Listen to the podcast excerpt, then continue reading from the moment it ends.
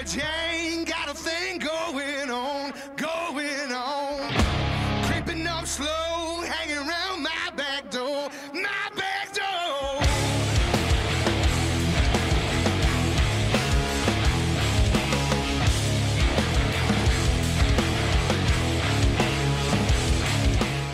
Recomeça em altíssima velocidade mais um fliperama de boteco. Eu sou o Guilherme, vindo diretamente de Caxias do Sul, Rio Grande do Sul, e junto comigo, vindo diretamente da capital de Santa Catarina, ele que é o grande ganhador de Yu-Gi-Oh! e fica vendo vídeo de estacionamento de carreta, Alexandre Machado. Fala galera, beleza?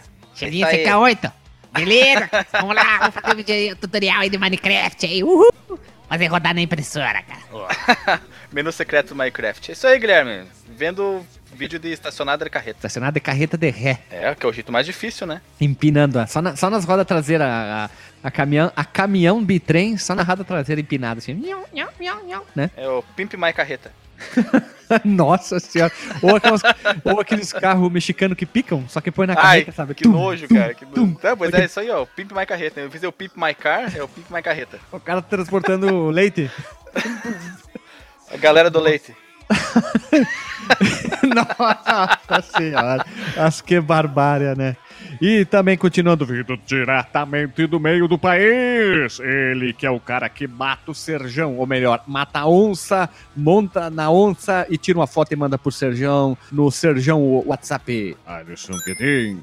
É, o Sérgio Gran. É o Sérgio Grão. Isso aí então. Tudo bom, Alisson, contigo? Tá parece triste. Tu aí no galinheiro. Ah, hoje foi cansativo, você tem ideia. Foi oito horas de treinamento com, com eu, o Sérgio e a, e a Betorneira Boi Bandido.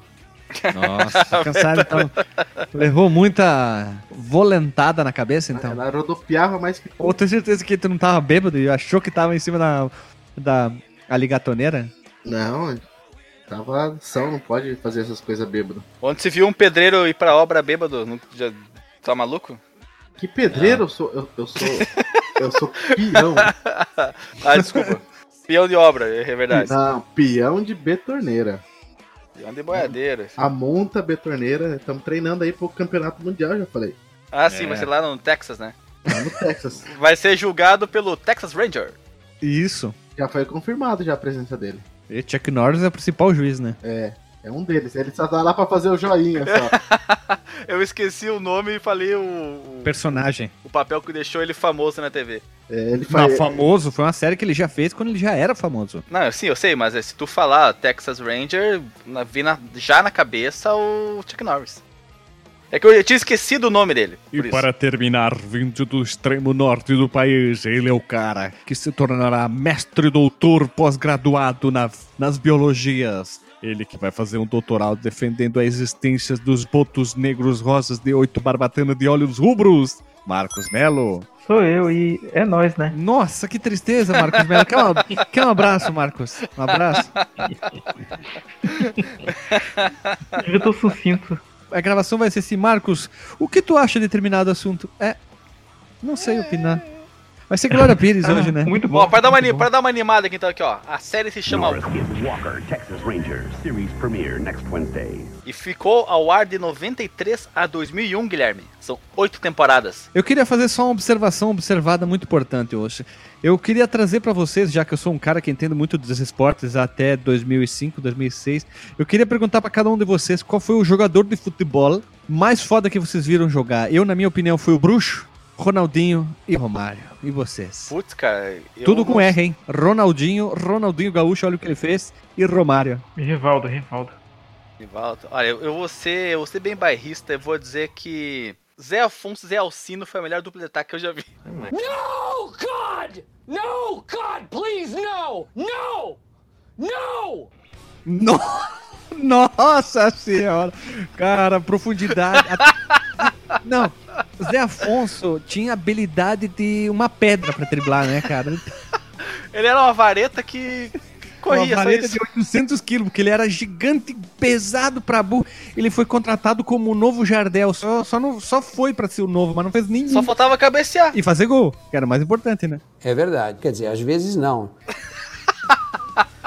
Mas foi com ele que, é, que fomos campeões brasileiros, hein? Não pode esquecer. Ah, não, mas ele jogou o quê? Um, dois jogos no máximo? Não, não, jogou. Jogou a Libertadores de 97 também, que a gente foi até a semifinal. Zé Alfonso e Zé Alcino. Não, Zé, Zé Alcino jogava bem, mas Zé Afonso, ele em Cone tava 0x0 o jogo, hein?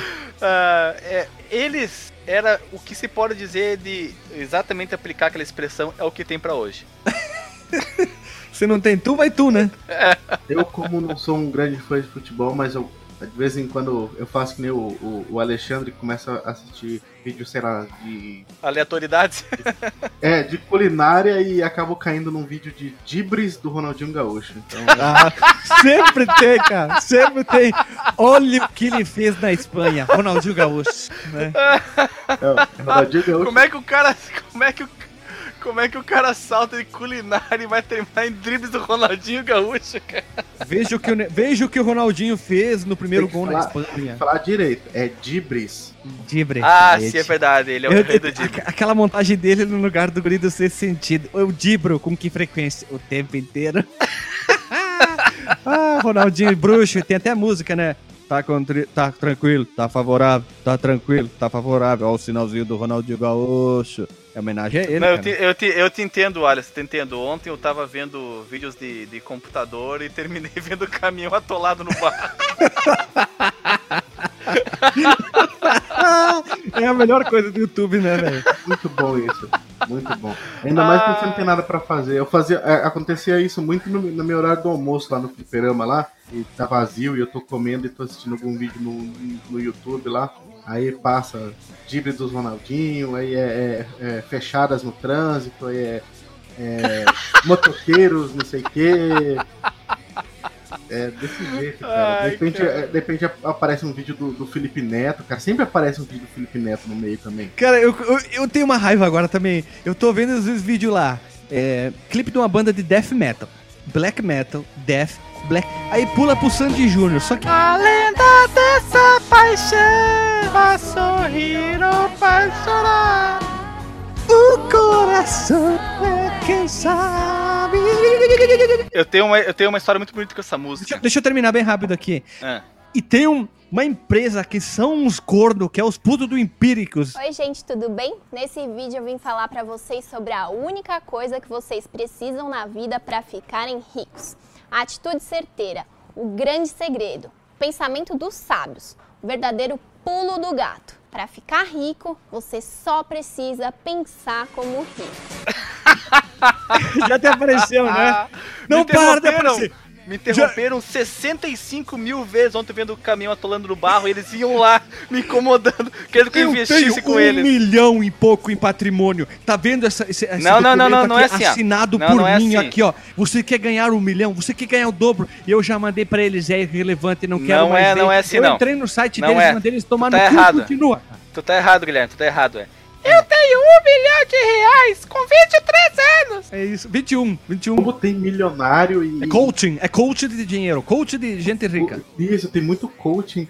A, a, a, a minha esposa, uma vez, ela tava viciada num canal de uma, de uma mulher lá que, que ensina a, a poupar dinheiro. O segredo. A, a ganhar dinheiro, a ficar rico, a não sei o que. Ah, sim, a esposa do maluco do Omelete lá, é, do Dérico Borgo, acho que é dela. É, dela falou assim: olha, olha o que essa mulher fala, que não sei o que, não sei o que. Eu peguei e falei assim pra ela: ela já é de família rica. ela não, não foi do nada assim, ela já veio de família rica. Não é nós que é pobre. Eu tenho um recado pra todos esses coaches, cara. Pode pegar todo esse dinheiro que vocês têm, faz um consolo bem grande e fia no meio do cu, fia no meio do cu. Marco! Marco! Marco! Marco! O Marcos é coach de boas tiradas, né? Marcos Melo vai esse ser. É o Marcos, Esse é o Marcos Melo de mau humor. É raro vocês verem, ele, ele aparece de vez em quando. Aí, aí assim, tá assim, tipo, 5 mil pessoas, todo mundo é, com o surfur na- na- nas mãos, levantando de pé, de terno e gravata, assim, luzes piscando, aí todo mundo, Marcos! E do outro lado responde, Melo! Marcos! Melo! Marcos! Melo! Aí diz, É, é, é, vocês é a- vieram aqui pra ver quem? Marcos Melo! Aí quando ele entra assim, tudo começa, "Ah, Marcos Melo é o maior!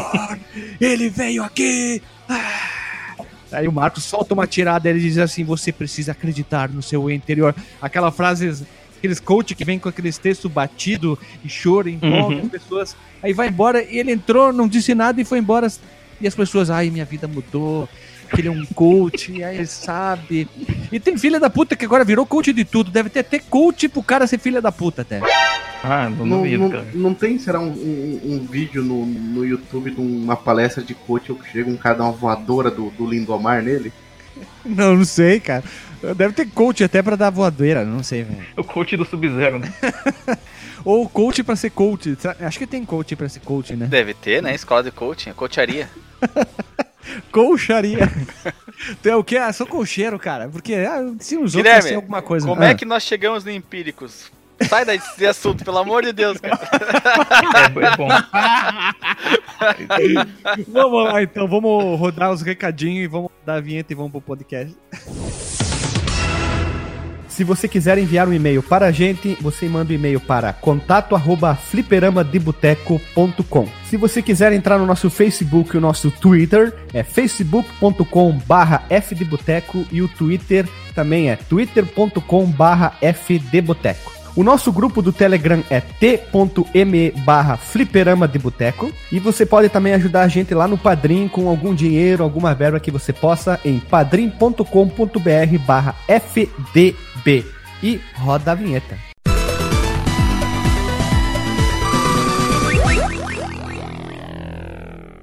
Voltamos da vinheta as pessoas humanas e hoje nós estamos aqui reunidos para continuar essa saga interminável das gerações dos videogames. Nós já falamos sobre a primeira, a segunda, a terceira, a quarta, aquele lindo podcast que é a quinta temporada, ou melhor, a quinta geração com mais de três horas de duramento. Du- Não é duração, é Cara, duramento. esse é o maior, esse é o maior, né? Nossa, né? Esse é o mais grande, cara. É quase um Kid Bengala de É o podcast. mais maior. É o mais grande. Nós temos também depois a Era de Ouro dos Arcades. Muito bom esse episódio. É, sobre os- o pinball, a história do pinball. Nós temos também um episódio sobre a, a, a- ou a placa CPS. Nós viemos contando sobre as Eu histórias. pensei, que- pensei que tu, eu pensei que tu fosse um pneu tivesse estourado, Guilherme. É, não, a, CPS, CPS 2. CPS. Ah, hum, CPS, grande CPS. Ó. Merece um capítulo com a CPS 2, hein? PS1. Nós falamos muito sobre isso e hoje nós estamos aqui reunidos para falar sobre o crash de 1983. Esse Assunto inédito na podosfera dos joguinhos, hein? É verdade. coach da verdade falou isso. O coach da obviedade. isso. O coach dos videogames veio até nós e falou: vocês precisam falar sobre um assunto inédito. O crash de 83. Nós, claro, med... amado mestre. O Crash de, de 1983 é, foi um evento bem marcante né, na história dos videogames, como o Alexandre bem falou, é é uma pauta inédita na Podosfera. Não. É, e esse, esse evento ele foi muito marcante para a evolução da indústria dos videogames, como para que ela se tornasse o que a gente conheceu hoje. Né? Não que logo depois do Crash ela se tornasse a, indústria que nós temos hoje, mas a coisa passou a caminhar para. Ela foi o germe. Não, ela. Exato, ela O germe é uma coisa ruim, cara, ou uma coisa boa. Tu acha que deriva da onde a palavra germinar, Guilherme? Germinação vem daí. Da né? planta, cara. Acertou, miserável. O mais um, dois, dois mais três, oito. Tô miserável. Mas entrando em detalhes, né, Tangerina, cara. Que loucura. Ele fala lá no meio do vídeo tangerina. O crash de, de 1973 ele foi uma recessão né, na, na economia, principalmente em grande escala, na indústria de videogames na América do Norte. Isso ocorreu de 1983 até 1985. Por causa do que, Ah, Marcos Melo? Por, por causa. Ah, a gente vai discutir aqui vários fatores. Do saturamento do mercado. Mas, mas, é, mas dá só aquela palhinha. A pincelada. Dá só o gosto, só o gosto. Só a cabezinha. Só a cabezinha, só a cabezinha. Só cabezinha.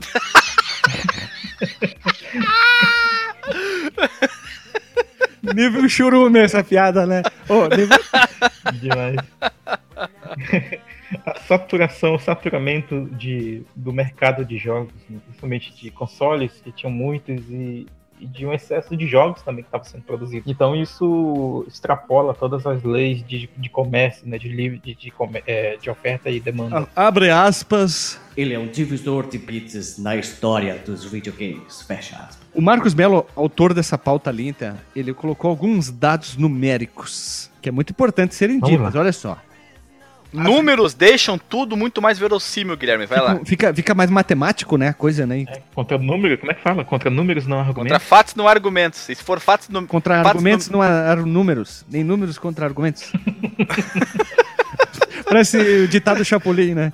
Com a água que bate, números não tem argumentos. As receitas atingiram o pico de cerca de 3,2 bilhões em 83. É muito dinheiro, cara. Isso deve dar uns 400 bilhões hoje. É, isso que eu ia falar, principalmente naquela época, né? Não, não, não, nem, nem vamos atualizar os valores. Já hoje já, já é um estupro de valor, né? Vamos botar naquela época. E depois eles caíram para cerca de 100 milhões e 85. Ó, mas é muito dinheiro. Mas faz o contabilizamento aí. Faz o revés, quanto que foi? É muito, muito dinheiro. Muita cara deve ter, sei lá, pirado o melão nesse momento. Eu vou né? te fazer uma pergunta aqui de bate pronto, Guilherme. Quero ver se Ah. tu vai conseguir me responder. Vai. Essa queda em porcento é de quanto? Em percentuais, é um total de 97 percentuais.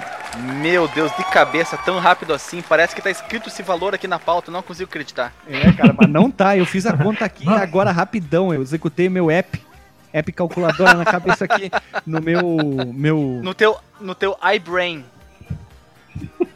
Esse evento ele trouxe é, um fim abrupto.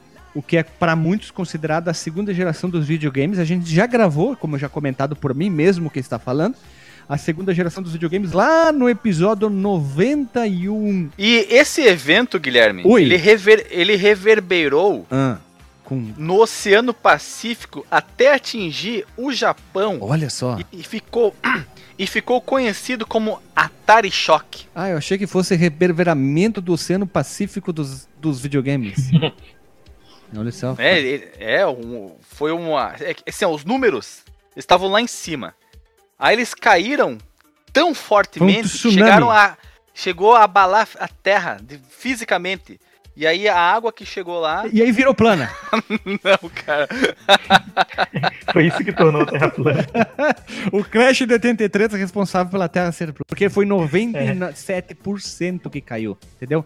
Era, não foi, se fosse 100, a Terra tinha virado um Sabe por que. Não, não, sabe por que, que esse 97? Porque esse 3% é a borda de Catupiry da Terra. Ah, é tipo aquela 99% vagabundo, mas aquele 1%, né? Vamos lá. Olha só, seguindo a pauta aqui, fugindo um pouco dessas piadas de loucura, né? Se questionava a respeito da viabilidade do mercado de consoles a longo prazo ou se tinha sido apenas uma moda. Isso era muito importante. Acho que muita gente deve ter pensado a seguinte coisa: Ih, videogame passou, já é coisa do passado. A onda do momento é o quê? Namorar pelado. Ai, meu Deus. isso em 83, imagina como Foi boa essa piada, foi boa, né? Eu vi vivendo ela longe. Não, eu esperava que tu fizesse um final alternativo, mas tu, tu foi muito basicão e só repetiu o final da música. Ah, mas ganhei de 1 a 0 né? E levei os 3 pontos pra casa. Ó, né? eu dou, eu dou 6 de 10 pela iniciativa, tá? Mas eu levei os 6 pontos pra casa, os 3 pontos pra casa, né? O gol foi É, feio, mas tu foi jogou com o regulamento embaixo do braço. Gol feio e gol bonito vale igual, cara. Gol bonito não vale dois gols. Mas o arremesso pode valer 3. Ah, aí sim, aí sim. Mas- Mas se for um arremesso sem querer, vale três pontos igual, né? O Crash de 83 abalou a então indústria em expansão e levou à falência de várias empresas que produzem produziam computadores domésticos e consoles de videogames na região. Imagina as pessoas, bah, esse vai ser o futuro. Vamos fazer isso e de repente, pô, dá um revés bonito, né, cara? Que merda, né? Sabe o que aconteceu, Guilherme? Oi. A mesma coisa que as paletas mexicanas. Todo mundo abriu uma lojinha disso aí e de repente saturou o mercado e ninguém mais quis saber. É, é o Crash das paletas É, mexicanas, se repetiu né? no Brasil. uma, uma piadinha ruim vindo, uma piadinha vindo. ruim. Ah, tá, vamos lá. Os analistas da época expressaram dúvidas sobre a viabilidade a longo prazo de consoles de videogames e- e software. A indústria norte-americana de consoles de videogames se recuperou alguns anos depois. Principalmente devido ao grande sucesso do Jesus NES. Abraço, Renato Guardia, pela frase que a gente não entendeu inicialmente no grupo do WhatsApp o, o Nintendo Entertainment System, conhecido como NES, que foi lançado em Nova York no final de 85, eu já tinha nascido, olha, e se tornou popular na América do Norte em 87. Demorou um pouquinho, mas foi tipo Chevette a álcool no inverno. Assim começou então a terceira geração dos videogames, nosso episódio 106, que a gente falou sobre essa geração. Não, e comprou Alisson, como ele tem uma contagem diferente, é tipo o ano novo chinês, para ele é, ter, é a primeira, para nós é a terceira, tipo Final primeira. Fantasy, né? E essa geração marcou o fim do Crash de 83, o Crash norte-americano ou o Atari Shock dos videogames e uma mudança no lar dominante dos videogames. Ali tudo mudou. Indiana Jones chegou com o pé É. direito Star Wars tudo mudou, cara. Era, é- era o Bozo, cara. Foi culpa do Bozo isso. Eu tava esperando que tu fosse sub- substituir Nova York por Big Apple, 3AM. Ou a nova Nova York. É o Nova Nova Snake York? Plissken. Snake Plissken. A nova Nova York. New, Ah, é. Nova New York, então. Nova New York. Que mistura, cara. É, e vocês não acham que Atari Shock é um nome legal até, né? Sei Nome lá. de jogo. Soa chamativo, né? Nome de Sim, jogo. Ela nome de é, jogo, é, Atari. o- é muito bom, é, nome de- é um nome impactante, dá um choque assim, de realidade na pessoa. Nossa, essa foi É, muito porque Nossa, a gente ó o Lazier, ó o Lazier vindo. Vem, Lazier, vem. Aqui, por exemplo, tem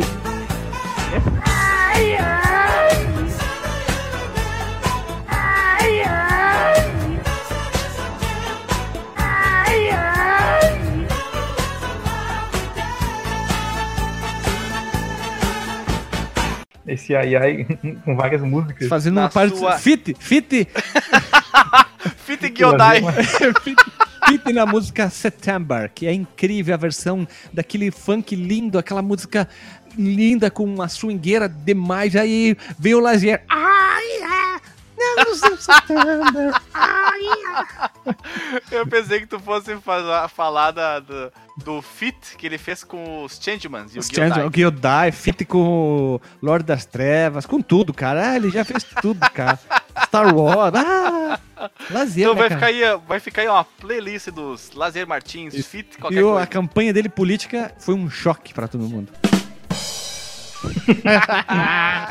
Outra Meu piada Deus. ruim, né, cara? Ah, esse cast vai, Vai ter 6 horas de gravação, acho.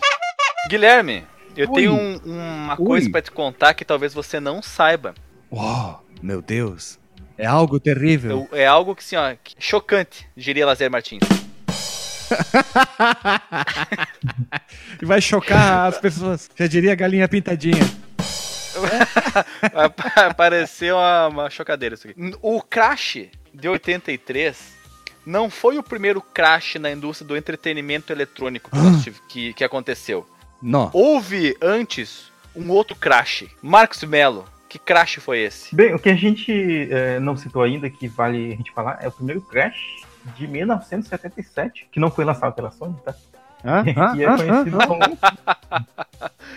e é conhecido como o ano ah, do primeiro Crash nos videogames, e a gente já comentou sobre isso brevemente no, no nosso episódio da primeira geração dos videogames. Isso, na primeira geração dos videogames, não lembro qual é o número do episódio, os outros eu sabia, esse eu não faço ideia mais, mas é lá pelos números 80, no- entre os 80 e o 90. Sim, e, e por ter sido um fato inédito, né, claro, pra época, muitos livros não apontam esse fato. 87 no, no do episódio. 87? Olha ali. Veja você.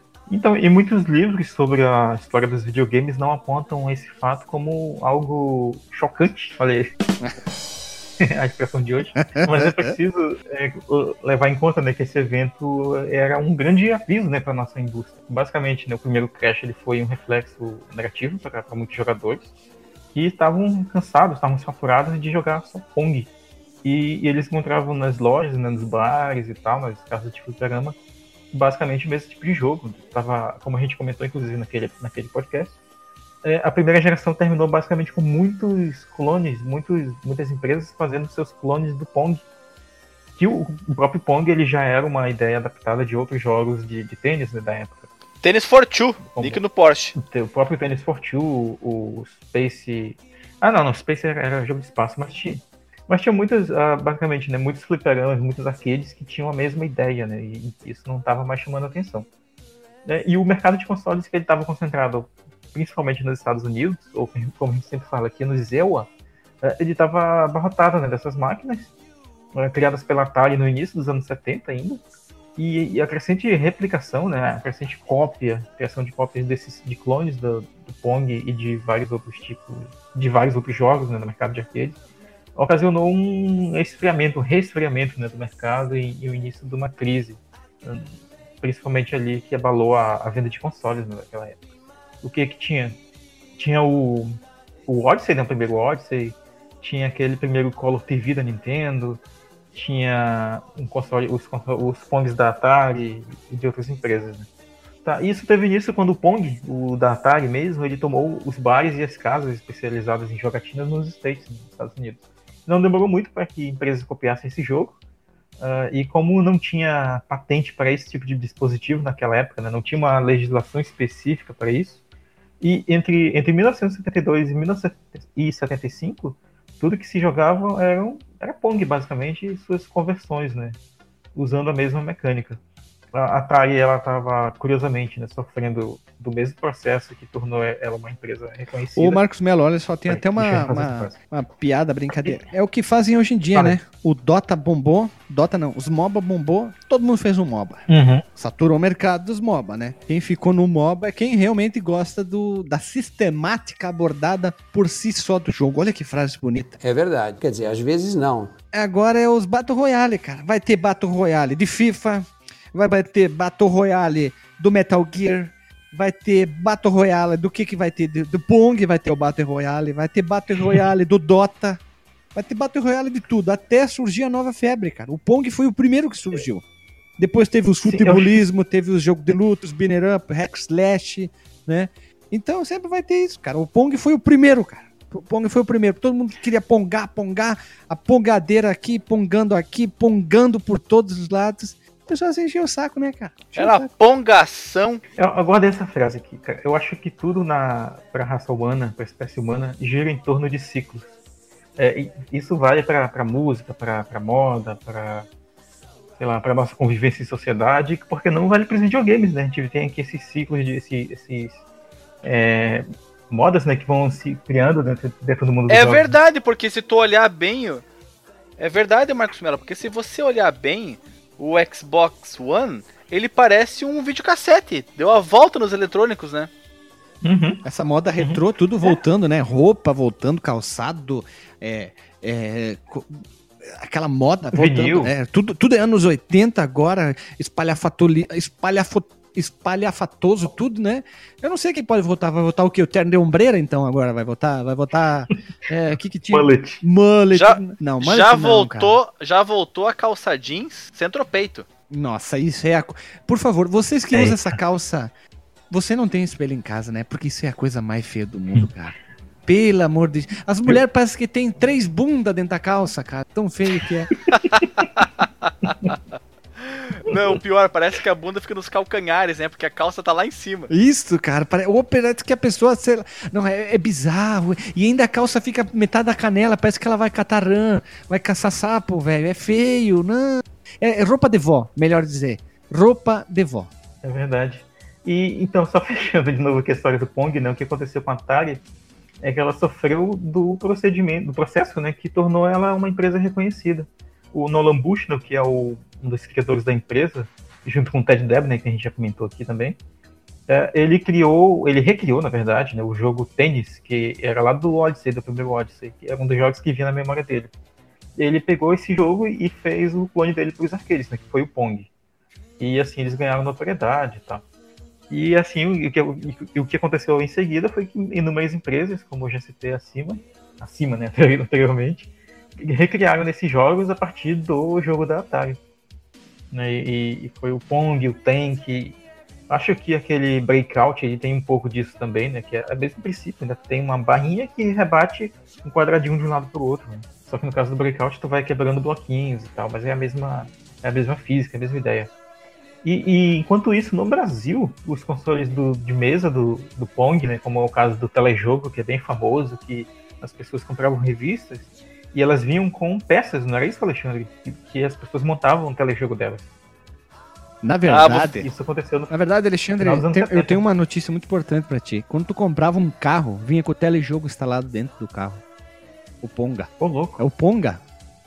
Ponga, Ponga. É um nome. Seria legal, tipo, o Ponga com um personagem assim, tipo das cavernas, manja? Bonga, bonga. É, olha. E, e aí, é, nos Estados Unidos, a gente já teve enfraquecimento nas lojas de brinquedos, né? Porque, como a gente sabe, nessa, nessa época os videogames eram objetos comprados para crianças, né? Então eles eram vendidos em lojas de brinquedo. Não era como hoje que em lojas de, de eletrônicos se encontra o PlayStation 4 do lado do computador mais top que tem ali naquela loja. É, e era mais viável comprar um aparelho com apenas um, um jogo com pequenas alterações. E Marcos Melo, olha só, olha só como o mundo dá voltas. Aliás, não era mais viável. Olha só como, era, como a era. coisa dá a volta, é tudo um ciclo, é um ciclo, é, é uma, é uma química perfeita. Olha, o mundo é. Olha, o olha só, o mundo gira ao redor do Sol, Não. em torno dele mesmo, e tudo é ciclo. A redondeta. Não, a redondeta gira, porque nós estamos numa terra redonda, então Tá a redondeta. Olha como é um, um ciclo muito, muito bacana, bonito. Foi Deus que fez isso. Deus. Deus da terra plena dos ateus, É. olha só. Que. que bobagem. Olha só, quem quebrou com essa, esse crescimento dos jogos de Pong, do pongamento da Ponga, do Kong, com certeza tinha muitos jogos com os nomes parecidos, o Song, o Fong, o Gong, né? O Fong, foi o Atari VCS em 70. Fong era na China, né? O Atari 60. Wong. é, o Atari VCS em 77. Ele que foi o, o console, o console lá em 83 que fudeu com a Bahia. Olha, olha que legal. Ele terminou, começou uma coisa nova, mas também foi, ele começou e terminou. É um ciclo. É um continuamento, né? Uhum. E na terceira geração aí nós temos o Nintendinho, o Jesus NES, que salvou tudo. Já temos outro console responsável, né? Que graças a Deus, Jesus não afundou, né? Exatamente. Joia. Olha como é um, ó, como é um ciclo, como é coisa tudo bonito, tem que começar e fechar. Ele começou e fechou, né? Exatamente. A palavra de. Duas palavras-chave para hoje é ó, ciclos e choque. Isso. E, não tinha o Pong gente- Choque, não? Eu não. Pong Choque. É, olha, um Pong elétrico. Um grande é, evento, né, que cortou esse, esse crash, que, que acabou, que deu fim nesse evento anterior, foi justamente em 77 o lançamento do, do videogame da Atari, que se chamava ah, VCS. Nós já comentamos aqui sobre ah, no episódio da segunda geração, né? E, e- e lembrando, lembrando que inicialmente ele era VCS, depois ele mudou para o seu nome mais conhecido, que é o Atari 2600, né? Lembrando disso, né? Se falado no podcast. Que é só tu no mundo que chama assim, porque é 2600, seu louco. É que eu quero ser hipster, né? Não sei- sempre tem aquele cara que quer É, falar ele- diferente. Sempre aquele cara que quer falar assim, ah, eu estava andando pela street. Ele tem que botar sempre uma, uma palavra em Aí eu, aí eu- aí eu Eu vi um, um arcade. Eu tô surpreso que, um arcade. Eu ainda tô surpreso que o Guilherme não fala 26 ou Não, cara, eu acho, eu acho que é assim, tipo o Xbox 360 ou ou 3.3.60. É legal tu inventar o teu próprio nome. Tu, tu não tá entrando na moda. Tu não tá entrando na moda. Porque o assim, pessoal, o pessoal gosta de, tipo, um cara fala, todo mundo fala a mesma coisa. Aí, whatever, whatever, whatever. Teu... Enfia um choque no cu, enfia o cabo de luz no, no cu e espera dar um choquinho. Whatever é nojento. É asqueroso, né, cara? Os caras do Jovem É. Nerd começaram, todo mundo começou a falar também, né? Nojento. E o Nevermind. Nevermind, eu nunca ouvi Ah, ninguém Nevermind- chegar é, nesse Nevermind nível, Eu cara. acho que é mais nojento, hein? Eu já vi, já vi Nevermind. Meu Deus do céu. famosos da Podosfera, eu já vi vários Nevermind. Ah, é pra falar o nome de Claro, álbum, então? Deixa pra lá, O, o Afonso. Solano, o, Af- o Afonso Solano é já pra falar o nome já. de Ah, álbum? o Afonso Solano, eu sempre espero do Afonso Solano, mas Então- de outras pessoas não. Marcos, é, pra falar o nome de álbum, dedo no cu e gritaria. Ah, é, tá aí, ó. Hilário. lado a lado com Nevermind. Isso aí, ó. O cara tá falando assim, ah, é dedo, isso é dedo no cu e gritaria, cara. É que nem o whatever. Pronto, pra nós agora o dedo no cu e gritaria é o whatever do- da podosfera. É. Ponto. Vai servir, tipo, pra tudo, dependendo da tua entonação, né? Pode ser de... É o Tchuri Tchurin com Klein do nosso podcast, é o, é o dedo no cu e gritaria. Sim, uma, uma coisa legal do Atari, é, eu sei que a gente deve comentar isso num dossiê do console, mas ele separava a unidade de processamento, né, a CPU do console, porque os, os videogames da primeira geração, como nós comentamos aqui, eles não tinham processadores, né? Não, era uma época que os microprocessadores eram muito caros ainda. E a partir da segunda geração que o- os microprocessadores passaram a ser utilizados como CPUs no console. É, e aí o Atari ele fazia isso, né? ele tinha uma, uma- um microprocessador como uma CPU, como uma unidade central de processamento do console, da unidade de, da, da memória RAM, aliás, da memória RAM do, do console. ROM, ROM do jogo. E Da, ah, tá, tá, tá. E da ROM, desculpa, deixa eu refazer aqui. Ele separava a unidade de processamento da ROM do jogo. Então os cartuchos não eram mais. é, não, não usavam mais aquele sistema de jumpers, né? Como nós comentamos também naquele episódio. Aqui a gente tinha cartuchos com ROMs. É, e isso permitia uma diversidade muito maior de jogos, ao invés de só trocar, por exemplo, as coordenadas que a tua bolinha iria se mexer nos videogames anteriores. Né? Isso dava uma. ah, isso possibilitou coisas muito mais diversificadas e tal. E, claro, né, dava pra trocar os jogos em um só aparelho, né? Não- deixava uma coisa muito limitada em termos de hardware. E essa revolução veio com as principais, mais incríveis inovações e ideias da, da história dos videogames, né? E apagou, deixou pra trás o Crash. Infelizmente, muita gente não lembra disso, né? O primeiro Crash dos Agora videogames. nós mudamos para o ano de 82. New Age, a British of Heavy Metal estava explodindo no mundo. Saxon, Iron Maiden. New Wave of British Video Games. Isso. O Saxon estava tocando Iron Maiden, Angel Dust. Mas em 82, os consoles domésticos não mais importantes, melhor dizendo, era o Atari 2600. Toma essa, Alexandre, dedo no cu e gritaria. Junto com muitos consoles dedicados de jogos únicos, como variantes do Pong, Fong, o Kong, o Pong Fong Kong, O Long, na China. Long, O Vitor Como? Nerong. Ah, né? Ah, ah, É. ah, ah. O, o Kurong também, que é de cu, com uns cozinhos assim, né? Vamos lá. O Atari Meu 2600 foi lançado em 77, como a gente já falou. Daqui a, pouco, cara. daqui a pouco o Guilherme fala Gang Bong. É, Gang Bong da, da brasileira que foi na Olimpíada de Matemática, né? Vamos lá. O Atari que foi lançado em, em 77, né? O Atari 2600, ele teve uma, vendas muito simples, coisas simples assim, mas em 80 o Atari criou uma versão licenciada do Space Invaders. Esse jogo é bacana, eu gosto bastante dele.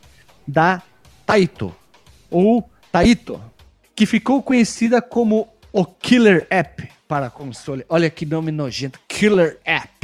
E as vendas do Atari 2600 quadriplicaram, explodiram a boca do balão e o jogo foi o primeiro título a vender mais de um milhão de copas, copas, copas é foda, cópias para um console doméstico na história da humanidade, na redondeta que vivemos. É verdade, cara. E- Impulsionados pelo sucesso da Atari, né? Teve outros consoles no mercado. né? Alisson, quais são esses consoles? Vamos ver se tu sabe agora então. Cita cinco, Alisson, vamos ver de cabeça. Eu sei. O Atari 2600, Ih, foi o primeiro, vamos ver se consegue o cinco, vai lá. o Atari 5200, Ih, conseguiu dois, ai, ai, ai. ColecoVision, Puta, não, não botava fé em ti, mas tô vendo que agora vai, hein. o Odyssey ao cubo, Cubo. É o dobro.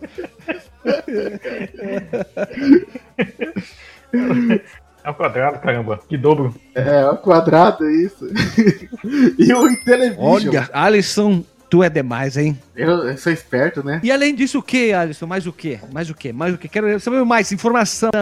Mais informação, mais informação. Então, a Mattel e a Coleco criaram dispositivos que permitiam jogar jogos de Atari 2600 Olha em só. seus consoles. Meu Deus, isso era o futuro, então. As pessoas estavam é, mijando pelo anos de alegria, então. Isso. E outras empresas criaram clones do Atari 2600 e do Intellivision, Olha como. O Coleco Gemini, o Sears Telegames e a Tandivision, que era do de vôlei. O suco. Não, não, pô. Tandy era uma pasta de dente, pô. Passa de dente, cara. E o Sabor suco. morango. ah, não, o suco era Tang. Eita, me atrapalhei. Isso que é Tang. O Tang Vision, o Kisuko Vision, Tudo, tudo, isso né? aí. Além dos que já haviam aqui no Brasil, né? Como já foram citados. A gente falou muito isso, você clique aqui embaixo no Porsche e ouça nossos podcasts sobre a primeira e segunda geração. A gente comenta mais, mais melhor, vamos dizer assim, sobre alguns desses consoles. Mas é isso, mais na segunda geração mesmo. Mas ouça a primeira, a primeira geração, que é bem interessante para saber onde tudo começou, onde, onde foi a nascente dos videogames. Ah, e veja as imagens desses consoles que a gente falou aqui, cara. É tudo videogame de madeira, um mais feio que o outro, cara. O Atari 5200, ele parece muito Phantom System. É um clone do Nintendinho. Parece, ele passaria fácil fácil como um clone do Nintendinho, né? O, vamos ver, vamos dar um nome pra ele aqui. Como é que seria no Brasil se ele chegasse aqui como um clone do Nintendinho? Alexandre. Turbo qual- Game. Não, não, já tem o Turbo Game. Tu daria que nome pra ele? É, é, como já. Se fosse depois do Turbo Game que ele seria lançado, eu ia ser melhor que o Turbo Game, ia ser o Hipergame. Olha só. Tu, Marcos Mello, o Oka Game. Ah, Não, não, como a, a moda toda usava Vision e já tinha tido o Turbo Game, seria o Turbo Vision. ah, bom. Esse vai.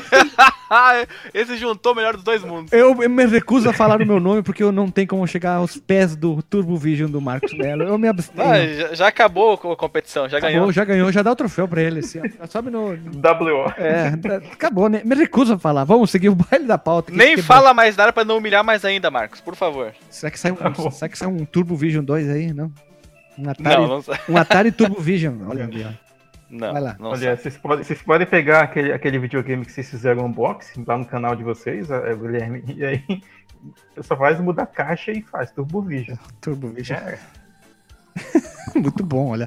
E cada um desses consoles que nós já citemos, citemos aqui, e muitos tinham grandes bibliotecas de jogos produzidos por desenvolvedores de terceiros, o que é comum no mundo dos videogames, né? Em 82, os analistas notaram tendências de saturação, ou saturamento também, pode ser usada essa palavra, mencionando que a quantidade de novos softwares que chegavam permitiriam apenas alguns grandes sucessos, além das quedas nos preços dos computadores domésticos que poderiam resultar em uma reformulação da indústria. Ah, é, Isso aí, em 1977 já tinha o primeiro, o primeiro Apple, né?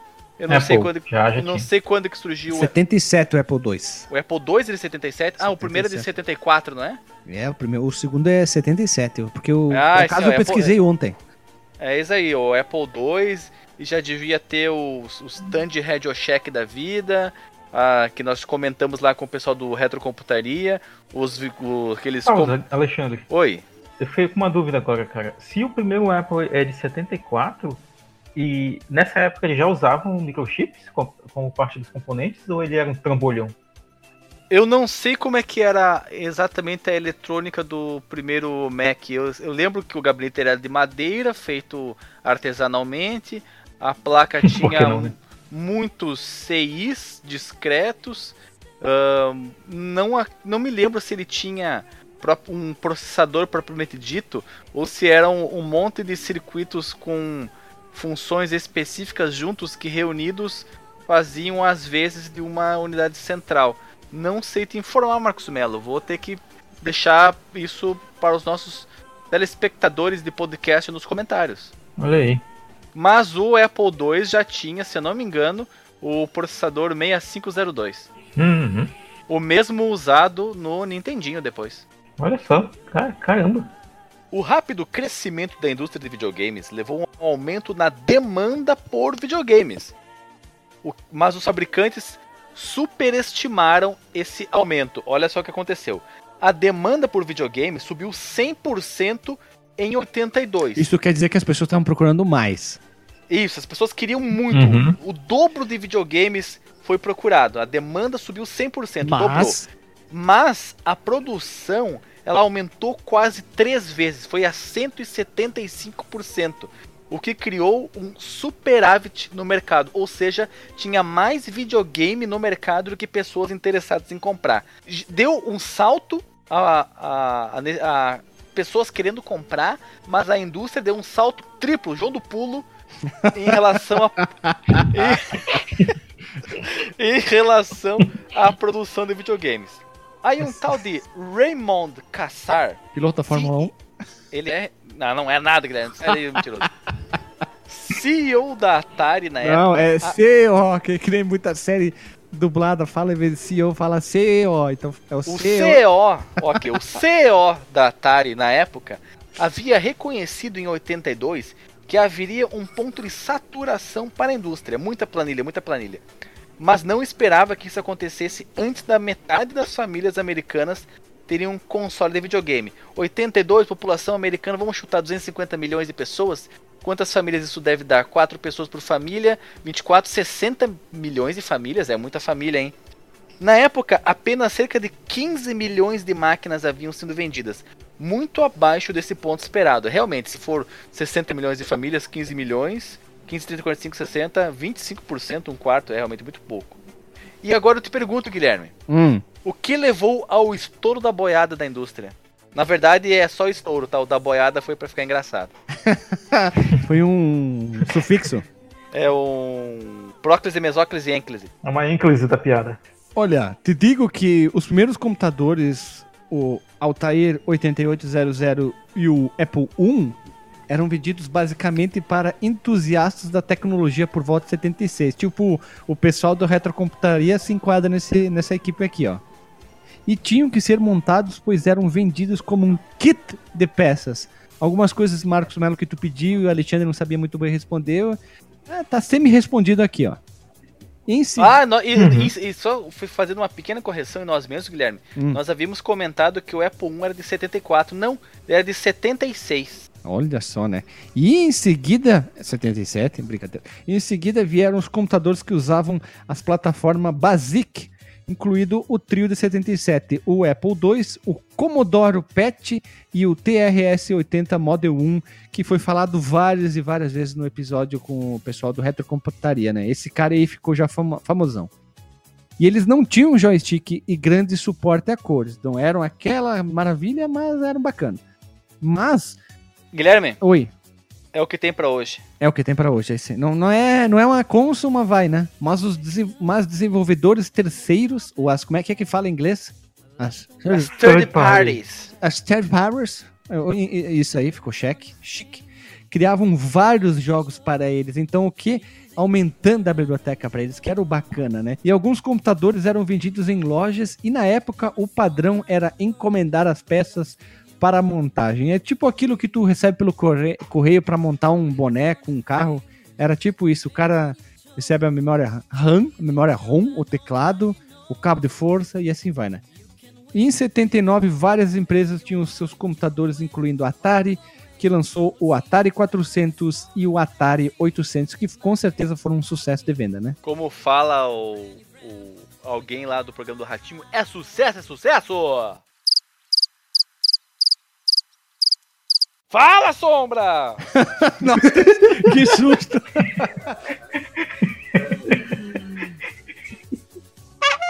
Os computadores, esses computadores lindos que nós estamos falando, geralmente tinham mais memória e processador, processadores mais rápidos do que os consoles que a gente já citou, como o Atari 5200, o Turbo Vision do Marcos Mello, essa super máquina de visão tur turbinada, Turbo né? E eles também podem ser usados para o que? Para tarefas como processamento de texto, contabilidade doméstica para ver o superavit ali, né? Planilhas, números, contabilidade, né? Calcular o superávit. Isso. Peraí, vou, Vou usar um computador aqui só pra calcular vamos fazer o um- da economia. Vamos fazer um- um- um- uma, uma enquete aqui agora. Vocês fazem contabilidade doméstica? Vai lá, Guilherme. Ah, um pouco sim. Um pouco tipo o quê? Ali ele faz uma, uma coisa mais complexa, eu faço uma coisa mais simples. Entra, sai, acabou. É. Alexandre. Ah, muito básico, muito básico. Eu vejo o meu extrato, somo as contas, vejo o que sobra e choro. boa, boa. Tudo isso é uma planilha Excel, lá, que já chama a função chorar lá. É isso. Marcos Belo. Eu faço bem basicão também, cara. Como eu, eu moro só, basicamente meus gastos todos aqui eles giram em torno de eletricidade e comida, cara. Não, mas eu, eu quero saber E se eu- vocês fazem no papel, no, no, no Excel, alguma coisa assim. Ah, tá. Eu ah, faço. pra, eu pra faço saber um histórico intuição, do cara. gasto nos meses, pra saber qual foi a tua tendência, depois É, o eu gráfico tinha um extrato, bem cara, bonito, eu gráfico vou vendo 3D. Não, era, o- era o que, o tipo, o que essas Gráfico em pizza são legais, né? Isso, eu fiz, um, eu fiz um, um gerador de relatório de gasto mensal, onde eu vejo um gráfico ABC por mês, Não, é, sabe gastos por quê? maiores É- para os menores. É porque, assim, desde que, que existe essas coisas de, de, de computador e tal, sempre é uma das coisas que eles falavam até os anos 90, era muito isso, né? Você pode, você pode Ah, sim, contabilizar as suas, suas coisas e aparecer uma pessoa, tipo, no, no- num programinha lá, fazendo, ó, vai me sobrar tanto. Ah, no Excel eles ensinavam isso né, na- nas aulas de informática sempre. Ah, daí tu faz uma coluna com arroz, feijão, blá blá blá, e tu coloca preço, unidade e tal, e coloca no final quanto tu gastou. Sempre faziam esses exercícios. Mas depois disso, cara. É porque eu nunca É, vi alguém disso, fazer eu- isso. Nesse nível, eu nunca fiz, não. Eu posso contabilizar Não. a minha, meu gasto financeiro do outro lado da sala. que horrível. É verdade, cara. E você pode fazer os trabalhos do colégio no computador e imprimir Eu na acho que- imprimedeira. Eu acho que a pessoa que tem carro se ela for fazer uma planilha no Excel com os gastos mensais e no final do ano Ela vende o gasto- ela vende o carro. Por isso que não se faz planilha de gasto. É, gasolina. é por isso, exatamente, pra pessoa não ficar. Não, Não se vende o depressão. carro, porque em caso de alguma emergência, tu vai precisar. Ele deixa ele na garagem, liga de vez em quando o carro acabou, Vai pronto. precisar vender ele pra ter o dinheiro. É verdade, É, muito bem, viu? Inteligente o Alisson, olha. Vamos seguir o baile aqui, ó. E os jogos desses computadores eram mais fáceis de copiar, né? O Ctrl-C, Ctrl-V, uma vez que podiam ser gravados nos famosos disquetes e as fitas cassete em vez de módulos ROM.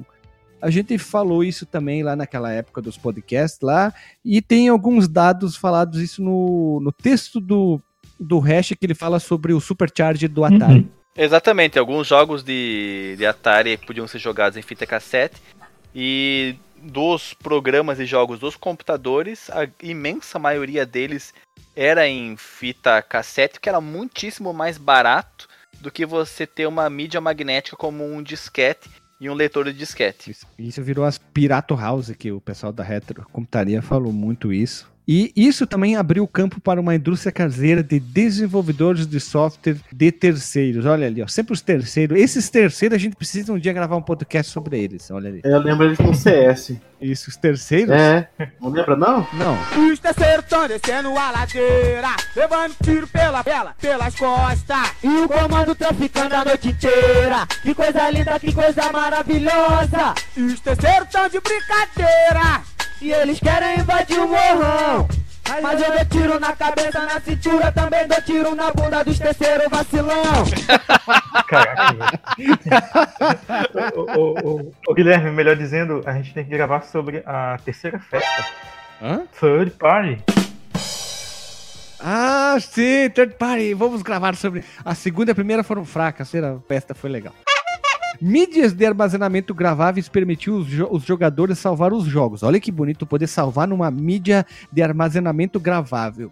Um recurso útil para jogos cada vez mais complexos que eles não estavam disponíveis nos consoles da época. Jogo para adulto era muito conhecido. Eu vi muito isso, li muito isso. Jogos para adultos, os de computadores e os de consoles eram jogos para criança criado pela avó, pançuda, leite com pera e ovo maltino. E o que aconteceu em seguida foi que os, os preços dos componentes dos computadores caíram, né, já, já que tinha uma demanda maior para computadores. E ainda em 82, os computadores pessoais, né, os PCs, os PC, Não, estavam numa escrever com tela. É, é verdade, né? Naquela época era. Só- se vocês olharem, se vocês olharem a foto do, do Apple I, vocês vão ter exatamente a Não, ele parece uma caixa de banana com teclado. Uma caixa de banana? Sabe aquelas caixas de madeira que os caras transportam madeira, é banana, maçã, sabe aquela coisa lá? Isso, não tem nada a ver, exatamente. Tá, e, e o que aconteceu então é que, é, por essa demanda, né, os computadores estavam numa faixa de preço aproximada dos consoles. Isso levou o consumidor comum, né, o cidadão americano de bem padrão, a pensar: por que, que eu vou comprar um, um produto da Atari, um videogame da Atari, ou o Intellivision da Mattel, se os computadores fazem mais coisas e está numa faixa de preço aproximada e eu ainda posso jogar jogos nele? Então isso levou as pessoas a comprarem mais computadores e menos videogames. Sabe que grande computador, Marcos Mello, foi lançado em 82? Qual? Commodore 64. O sobrevivente. Olha só, cara. Revolucionário. Olha, esse Marcos é um. É, um, coach, provocador, né? É um coach de provocação, né? Desdenhando do Commodore 64. E se fosse o Commodore 32, eu te deixava, mas é o 64, cara. Ah, não, aí foi demais. Imagina o Commodore 128 vinha com dois teclados. ah, é. Tu parecia o Jean-Michel Jarret. Era o Jean-Michel Jarret da programação. E o Commodore 256 em quatro teclados. Ah, não, aí é demais. Nossa, aí é demais. Aí, Aí, é, eu- aí o, é o Richard Aí eu- Bakeman. Aí é o oitavo sentido. Não tem como. É, pa- passa, passou o Chaka dos Cavaleiros do Zodíaco. né? Ah, é. E, e- e o que aconteceu? Isso refletiu também no meio jornalístico, porque nessa época estavam também surgindo as revistas sobre o assunto, né? Sobre computadores, sobre videogames, e publicações, né, principalmente revistas voltadas para consoles, passaram a focar então no mercado de computadores. Criou-se é, um Marcos. preconceito comparado. Ah. Sabe quem também surgiu em 82? Raimundo O- Nonato. Não, maldito! Tu ia falar isso? Não, não ia. Ah, puta. Eu ia, falar que, eu ia falar que era o segundo disco do Iron Maiden. Não. Também foi o, Hum. o. Vamos ver se tu vai desdenhar também o, Segu- bandido. O segundo disco do Jean-Michel já. Já o ZX Spectrum. Olha ali, cara. Olha, não, esse, esse era esse, aí, esse aí, eu- esse aí é- merece referenciado. Esse- reverenciado. Esse é alienígena, com esse nome parece um Não, alienígena. porque ele, era, ele tinha muita magenta, cara. O videogame tem muita magenta, né? merece essa- esse respeito tecnológico. É o jogo do, é o, é o jogo do boi garantido ou caprichoso? É, tinha muita magenta e ciano, inclusive, também. Ou oceano, era um ou outro, né? Ah, é, né? Verdade. Ou um ou outro. Spectrum. Inclusive, uma coisa que, que pouca gente sabe, o Street Fighter 2, né, lá em 92, eu acho que 92, ele ganhou uma versão pro ZX Spectrum, cara, ainda. Nossa! Não, não sei Nossa como, Nossa. mas existe. Todo mundo era o quem? Todo mundo era o primeiro. Meu Deus, cara, eu não quero Ah. nem imaginar isso aí. Link no Porsche para seus olhos sangrarem. O, o cara dava o Vejo. Hadouken lá na terceira luta saiu o som do Hadouken. Ele. Ele começa a luta, já dá um Hadouken e fica esperando sair. Lá no final do round é que ele vai aparecer. Hadouken. Não, é assim, ó.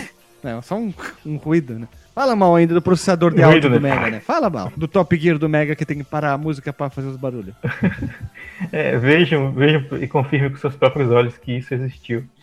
É, e- então o que aconteceu é que criou-se um. As pessoas fo- foram se separando em nichos, né? E aí começou talvez a Primeira Guerra, é, que acho que hoje, fe- felizmente, ela está bem mais menos acirrada, entre o PC gamer, né? Essa, esse termo certamente não existia, né? O, o jogador de computadores e o jogador de consoles. E criou-se um preconceito com a palavra games, né? Porque associavam mais aos consoles. E, nas, e muitas dessas revistas, eles utilizavam a palavra simulations para se referir aos jogos, né? Para se afastar da imagem dos videogames, né? Isso era o Crash se construindo. Então quer dizer que o Crash é tipo o Capitão Planeta? Tem que, como assim? Tem que ter cinco pessoas e tava em planeta?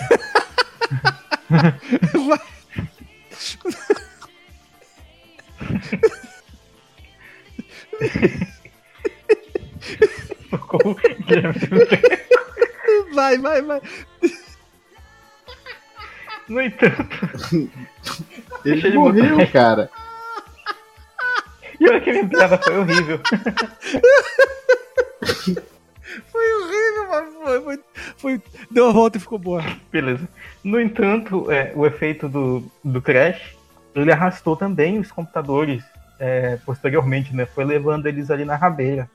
E, e já em 1985, a única publicação, né, a única revista relevante no ramo era a Computer Gaming World. Computer Boys and Girl. Ah, é verdade. e aí a gente vai deixar uma foto aí na, na, na postagem, no, no post, do Commodore 64, né? A nossa querida máquina de escrever com tela. Que aqui realmente ela parece um tecladinho, né? É, Que de fato é um teclado. Construído em cima de um. De um sei lá, de uma tábua de carne, sabe? Sei lá. O cara vira do outro lado e ele corta bife, né? Pois é. Queria comentar uma coisa muito importante, que essa alta inflação foi o outro efeito a ser destacado sobre, sobre a inflação que reduziu o poder do consumo americano em um terço no início dos anos 80. Tu, Alexandre, que é um cara estudioso, passa isso para um idioma para as pessoas mais simples, mais ignorantes, tipo eu, assim. O que quer dizer que é isso? Que as pessoas estavam sem dinheiro? Estavam fodidas? Exatamente. Tipo o pai do dinheiro Chris, dois empregos? As pessoas estavam tendo que arrumar dois empregos e as esposas estavam se vangloriando disso, como a Michelle, Rochelle. E cara, imagina o teu poder de consumo ser reduzido em um terço. O que antes tu comprava com um real, hoje tu tem que comprar com um real e trinta e três centavos. O brasileiro viveu isso no final dos anos 80, né? O brasileiro viveu a depreciação do seu dinheiro muito o dragão, violentamente. da, o dragão da inflação, como chamavam. É, tinha que. Era, é, era um zoológico uma fauna muito perigosa, né? Era o leão do imposto de renda e o dragão da inflação. Nossa senhora, uma briga violenta, tipo aquele filme. Era uma do- quimera, não se juntaram, era uma quimera. É, Piton, Ah, é. Piton contra o, ja- o o jacaré de nove caudas, né? Aqueles filmes de terror horrível. Isso me lembra uma coisa que eu tava recentemente, tipo semana passada mesmo, reassistindo aquele filme, talvez clássico dos anos 80, o Curtindo a Vida Doidado, né? Que todo mundo aqui já deve ter visto. Ah, não, é eu vi- Ferris Bueller Days Off. Ferry Bueller's... É, isso, isso. É, Days Out ou Day Out? Days Off. Day Off. Days Off. Oh, whatever. E- Whatever. Oh, whatever, Marcos, Me Marcos Mello. Marcos Mello. Marshmallow. E aí eu, eu fui ver críticas né, sobre o filme, né? Eu vi que o, o- o filme ele foi é, duramente criticado na, na época, principalmente porque ele vinha é, depois né, dessa época de alta inflação nos Estados Unidos e ele Porque parecia tinha um tipo, Commodore 64 e não um ZX Spectrum? não sei, de repente. Mas ele, ele, ele meio que era uma ode, talvez, a, a- a- Aos perdulários. ao, ao consumismo americano, aquela coisa. Sim, sim, e durante o filme aparecem muitas bandeiras e tal, e tem aquela, aquela cena longuíssima. Não sei se é esse o. Da o- parada? Sim, a da parada. Essa cena mesmo. Shake It, confesso baby, que- cara. Eu, eu confesso que. Baby. eu confesso que eu fiquei um pouco incomodado, inclusive, com essa cena da parada, cara. Por que, Marcos Mello? Por quê? Embarregou o filme. Embar- Eu acho que embarrigou, cara. Eu acho que embarrigou e, e foi muito American Fuck Yeah, sabe, na minha cara. Eu- Ah, mas a América é fuck é, Marcos Mello. Sinto muito. Eles fuck é todo mundo, cara. Pois é. Achei o computador, Mas- mas, enfim, achei o é- computador que o Ferris Bueller Days Off usa. É um IBM PC XT, tá? Pra vocês. XT. É o- Ah, é. É, É um aqueles IBM efeitos PC lá e tal? XT, tá? É um computador que o Ferris usa para hackear o computador da school dele para botar notas very good, tá? Ok, tchau. Beijo para os inimigos. É isso aí. Só, só fechando aqui essa história besta, talvez o, o, o Ferris Bueller's Day. Como é? Guilherme? Days Off. Ferris Bueller's Day Off. Ele ganha um. Vocês acham que vale um cinema. Um, eu ia falar cinema de boteco? Ele, ele vale uma análise aqui? Ah, Vale vale. eu cara. gosto muito desse filme, cara. Esse filme É muito bom. Aqui baby, cara. oh, baby, meu velho. computer boy. Sim. eu, go- eu gosto. Eu passei a gostar mais dele porque ele começa raso, mas ele, ele tem várias camadas. Infelizmente não são bem exploradas, mas tem, tem várias camadas que dá pra gente. Cara, esse filme, se tu assistir legendado, ele perde toda a graça por causa dos dubladores, né, velho? É ou não é, Alexandre? Ah, sim, sim. O, o, o Niso Neto manda bem. Nossa, nossa. A eu, eu acho maravilhoso é a interação entre o diretor da escola e a secretária. Ah, tudo louco, né, cara? Tudo doido. Cara, é tudo retardado. Ah, Tá, vai, vamos vai lá. lá, Marcos Bela. O, o, o cinema de boteco é outro sim, podcast. E aqui a gente tem um, um- um outro tópico interessante aqui, que é sobre a perda dos direitos de publicação, né? O que aconteceu aqui nessa... Aqui, em 1979 ainda, né? Vamos voltar só um pouquinho na nossa linha do tempo. A Activision, ela, ela se tornou a desenvolvedora Subdivisions. third quê? Música do Rush. Subdivision. Subdivisions. ela se tornou a Activision a desenvolvedora mais bem sucedida, né, de que, dentre as empresas que faziam jogos para Atari. Ela foi fundada né, por programadores da Atari, isso é uma coisa que vale a pena a gente falar, que deixaram a empresa porque a Atari não permitia que os, os créditos. Isso foi uma coisa que eu, que eu já contei também aqui no podcast várias vezes, mas ela não permitia né, que os créditos do- dos programadores, da equipe, da equipe de- que, que faziam jogos, aparecessem nos jogos. E ela não pagava aos funcionários eh, royalty- royalties com base nessa- nas Royalties. vendas. né? E, e na época a Atari era de propriedade da, da Warner Communication e os desenvolvedores sentiam que deveriam receber o mesmo reconhecimento que músicos, diretores e atores eh, recebiam de outras divisões da, da Warner, né? Tipo, assim como filmes tinham créditos, eles achavam que os jogos deveriam também tipo, dizer quem foram as pessoas por trás ali daqueles jogos. né? Tanto que isso ah, gerou, gerou talvez o, o caso mais, mais famoso de easter egg da história dos videogames. É no jogo Hero. Que foi o. Exatamente. Hero não. Inclusive. Não é no. Adventure. É no Hero? Adventure, cara. tá? Adventure. É, não é- isso, é no, é do Adventure, é do Adventure da Atari, né? Pô, mas era um, o- era um easter egg muito complicado de se perceber e chegar até ele, né? Tem que entender o Herê pra fazer a coisa certa, né? Tem que estar muito moleque com muito tempo livre. E depois que a Activision entrou no mercado. Subdivisions. ah, inclusive, é, é, Essa história que. essa história é muito bacana, cara. A Atari, ela rapidamente, né, tipo. É, ela processou né, os, os caras da Activision, só que ela acabou perdendo o caso na corte em 1982. Olha, 82. Objection! Tudo 82, cara. Objection. 82 é um ano cabalístico dos videogames. É um ano muito louco, cara. E, e provavelmente ela deve ter perdido esse caso. Ela deve ter perdido esse caso pela falta de, como a gente comentou lá atrás, Do de Felix Wright. Objection! Boa. é verdade, o Phoenix Wright não estava lá para defender eles na corte, né? E além da falta de, de, de legislação específica na Constituição americana para que eles tivessem suporte, né? Legal para Pra proteger suas. IPs, Marcos Melo. suas IPs, suas in, como é? Intellectual property. Esse caso judicial legitimou o desenvolvimento de, dos terceiros, né, que a gente chamou aqui já várias vezes. A- aqui surge né, o conceito de third party para o mundo dos jogos. Das terceiras festas, né? E isso incentiva. Ó, certamente eles fizeram várias festas depois de ganhar esse processo aí. Com certeza. Incentivando, incentivando empresas como a, a Quaker, ou Quaker.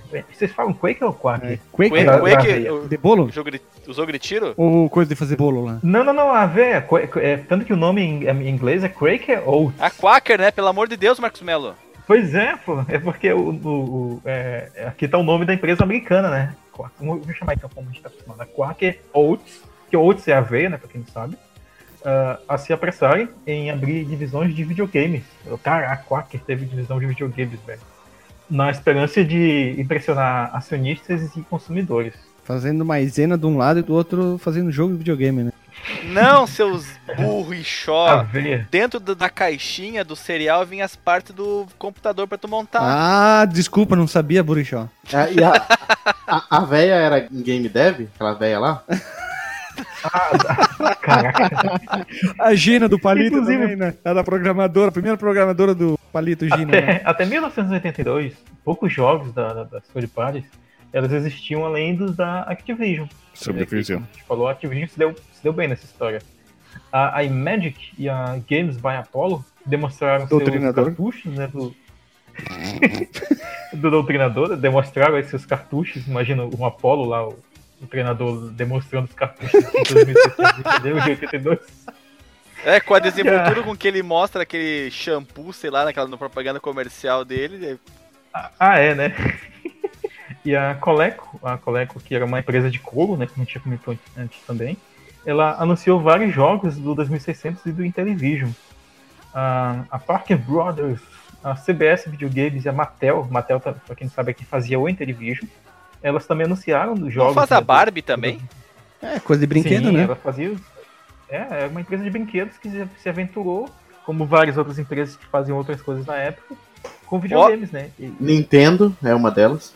e- e a Nintendo foi uma delas, né? Como nós já comentamos, que começou fazendo aqueles Hanafuda, né? Que era um baralho japonês.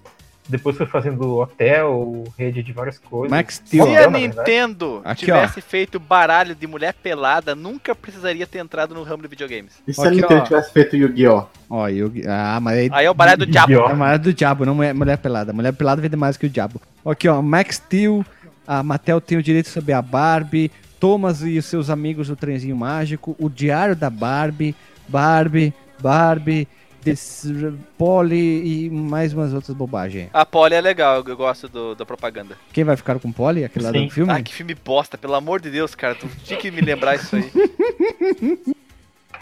Segue, Marcos Melo. Tá. Dá um mute aí no Guilherme. No, na consum... é, a gente já comentou sobre esse evento aqui, né? No nosso. Ouça, inclusive, esse, episódio é muito bom sobre a nossa E3 de 95. Que é, tinha esse evento anterior, né? E3, que era Consumer Electronic Show do verão de 1982. 17 empresas, incluindo a MCA Inc. e a Fox Videogames, anunciaram 90 jogos, 99 jogos para Atari. E em 1983, estimava-se que 100 empresas, cara, é muita empresa, velho, elas estavam disputando uma posição no mercado de videogames. E tem uma imagem aí na postagem. Meu Deus do esteja aí, céu, santíssimo. Que é, uma, é um jogo, é um jogo ah, feito pela Johnson Johnson. De, é, olha o nome do jogo, Johnson Johnson Presents Tooth Protectors do videogame. Protetor dos Tipo, dentes. Meu dos dentes. Jesus, cara. Exato. Devia ter do cotonete. Olha, né? o desenho. O de, ó, todo mundo sabe que os desenhos dos, do- dos cartuchos do Atari eles são obras que se assemelham muito com o que se vai ser apresentado na tela, né? Vídeo Enduro Uhum. ou o River Raid, Pitfall. Pitfall, todos eles você consegue ver que é representado fielmente o que você vê ah, na, na, na label do cartridge, do cartucho. Esse Tooth Protectors, ele ele não parece uma label de um videogame. Parece um chopper. Não, não. Ele parece exatamente a etiqueta para você botar no enxaguante bucal. Não tem nada de atratividade que faça isso aqui lembrar um Já videogame, cara. Era o que a empresa fazia, Cara, né? aquele negócio vermelho parece uma cobra. Eles faziam shampoo e, e Olha. condicionadores e, e coisas cosméticas, né? Imagina como era o jogo dessa desgraceira. Me lembrou o Capitão Novolim, que é um remédio, né? Um jogo do, um Virei, hein? remédio. Virei, hein? É pra combater diabetes, o, o Capitão Novolim.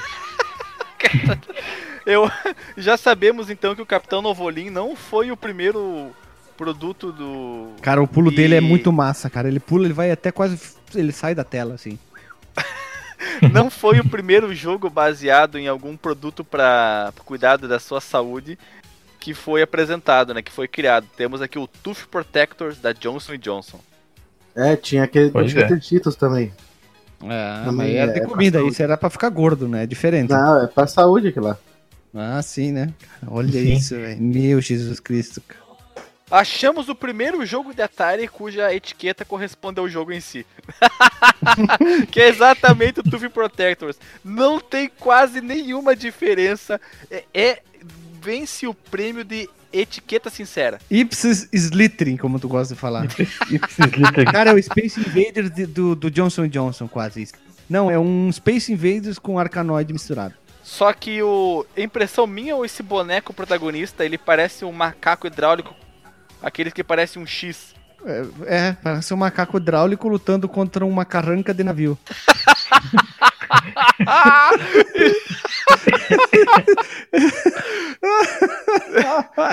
Meu que Deus. inimigo, que, que, que, que embate, hein, Guilherme? um macaco de carro contra Que macaco crossover. hidráulico. É o. Olha, é o, é o- é o crossover dos veículos, né? Um veículo da água e um veículo da terra. É verdade, cara. meu Deus. Jesus, cara. O duelo do século. O macaco hidráulico em X contra a carranca. Nossa senhora. É nome de lutador de WWE, né, cara? Vá, continua. É o, é o Turbo Tatanka, o macaco hidráulico em X. Ah, Isso seria lançado pro meu Turbo Vision aí. Turbo! E o carranca! Ai, meu Deus do céu. Só retardado Ai, nesse vamos. podcast, cara. O assunto não vai nunca pra frente, né, cara? Pelo amor de Deus, vamos. Tá, então o que acontecia em. Macaco hidráulico em X.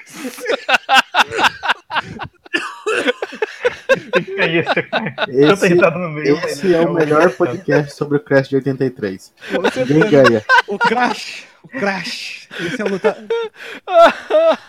Não, é assim. Não. Atari 2600. É Apple 1. Não, não, é o, Co- o Commodore 128. É o. É o. Você tá falando do que, seu louco? Pela união dos seus poderes, eu sou o Capitão Crash. Corta isso que ficou idiota, vai lá. Eu tenho, eu tenho um adendo antes de, de, É. de voltar. Peraí, o cachorro tá latindo. Tem um Hum. adendo antes de a gente voltar. Você ouvinte que escuta o Flipando de Boteco e quer tentar fazer o que eu escutar também. e E, ela vê que o Crash de 83 e fala, mas é igual aos outros. Eu falo assim, não é igual aos outros. Enquanto eles estão falando do Crash de 83, eles falam sobre macaco hidráulico. Eles falam sobre. Caminho atolado. Caminho atolado, é, é sobre gringo que, que ensina de quatro, é, é sobre tudo. Sobre terceira festa. Tem, tem, a- tem até o Ferris Bueller no meio, cara. Ah, E o nome desse episódio vai ter que ser Ferris Bueller e o Crash de 83. É, tem aula de, é, aula de economia no meio também, É o né? Superavit, não. Ferris Bueller passa o Superavit na Crash de 83. É o título do Nerd Byte News. É o Nerd Byte News. Voltamos seis anos no passado, cara. É, vamos lá então. Pois é. Ai, ai, ai. Pelo amor de Deus. É a boca, Tá, cara. então, o que Eu preciso acontecia? tomar um remédio pra dor de cabeça que tá doendo a cabeça. É melhor, né? Deixa eu ir falando aqui. um pouco. Ah, acho que eu vou morrer, cara. Em 1981, o- a, a participação da Atari no mercado de cartuchos era de 75%. Caralho.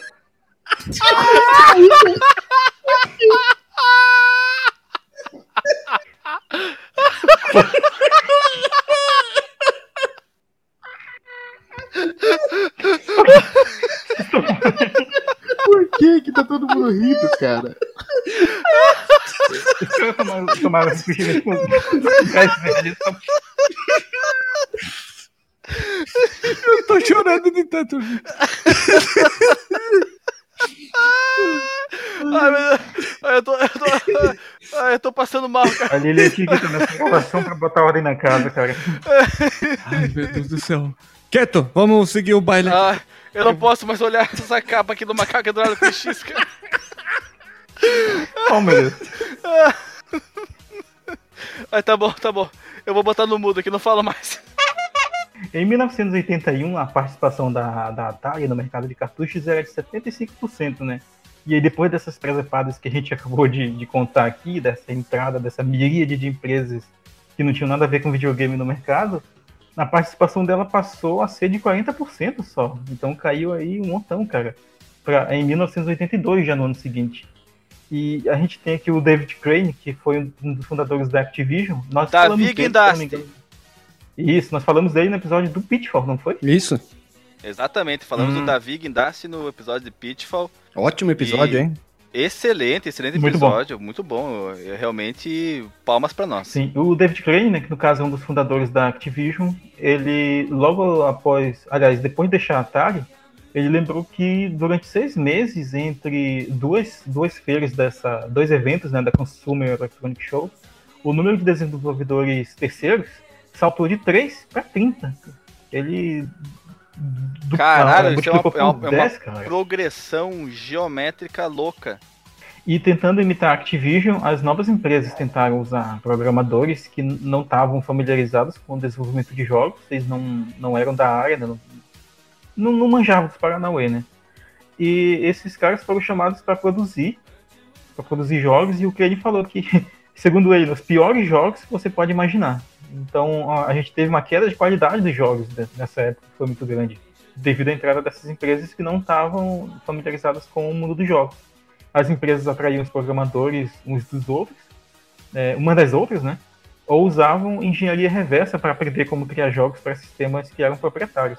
É, o que, como a gente comentou, não tinha legislação específica, então muitas empresas que tinham consoles, elas é, pegavam, por exemplo, o Atari ou o Intellivision e, por meio dessa engenharia reversa, faziam com que seus consoles é, alternativos rodassem os jogos do Atari e do Intellivision, e principalmente do Atari, né? E enquanto isso, a própria Atari, que tinha, tinha o 5200, não tinha compatibilidade com o Atari 2600. E isso deixou a Atari no chinelo, cara. Deixou ela zoada porque é, é, ela estava fodida no, no, meio dessa, dessa terra de ninguém que estava se tornando pela falta de, de, de legislação voltada pra, especificamente para jogos. Né? Marcos, na verdade é terra de gigantes. é verdade, né? Eu perdi a oportunidade. Mais uma que referência trocam as vidas por diamantes. Isso aí. E, lembrando que a juventude é uma banda numa propaganda de Uma refrigerantes. propaganda de refrigerante. Que se tornou realidade quando o J Quest na propaganda da Fanta. É verdade. E a, o Charles Brown Jr. também, na propaganda daqueles disquinhos da Coca-Cola, os mini, mini disquinhos da A Atari até contratou vários programadores do, do, do estúdio de desenvolvimento da Mattel, né, do Television, o que motivou uma ação da Mattel dessa vez contra a Atari, que inclui acusações de espionagem industrial. E, cara, era muita putaria que rolava. E apesar das lições aprendidas pela Atari na perda dos seus programadores para Activision, a Mattel continua a tentar evitar dar crédito aos jogadores, aos criadores dos jogos. E em vez de revelar os nomes dos designers no jogo da Television, em uma entrevista em 1981, a Mattel exigiu que eles mudassem os nomes deles, né, usassem pseudônimos para proteger suas identidades. Né, é, para vocês verem como que a coisa estava. E no segundo semestre de 1982, o número de jogos cresceu de 100 em julho para mais de 400 em dezembro. os especialistas previram um excesso né, em 1973, com 10% dos jogos produzindo 75% das vendas. Mas em setembro de 83, os jogos do Atari 2600, como o Guilherme chama, eles não eram mais indústria em crescimento, né? Já tinha, já estava em declínio. A Activision, a Atari e a Mattel, que talvez eram os, os principais nomes aí dessa época, tinham programadores experientes, mas muitas da, das empresas novas que que estavam entrando no mercado não tinham talento ou experiência para criar jogos de qualidade. Expertise, E daí- Marcos Mello. A expertise, sim, para criar Ou jogos partir expertise, daí- se for, se for britânico. Nossa.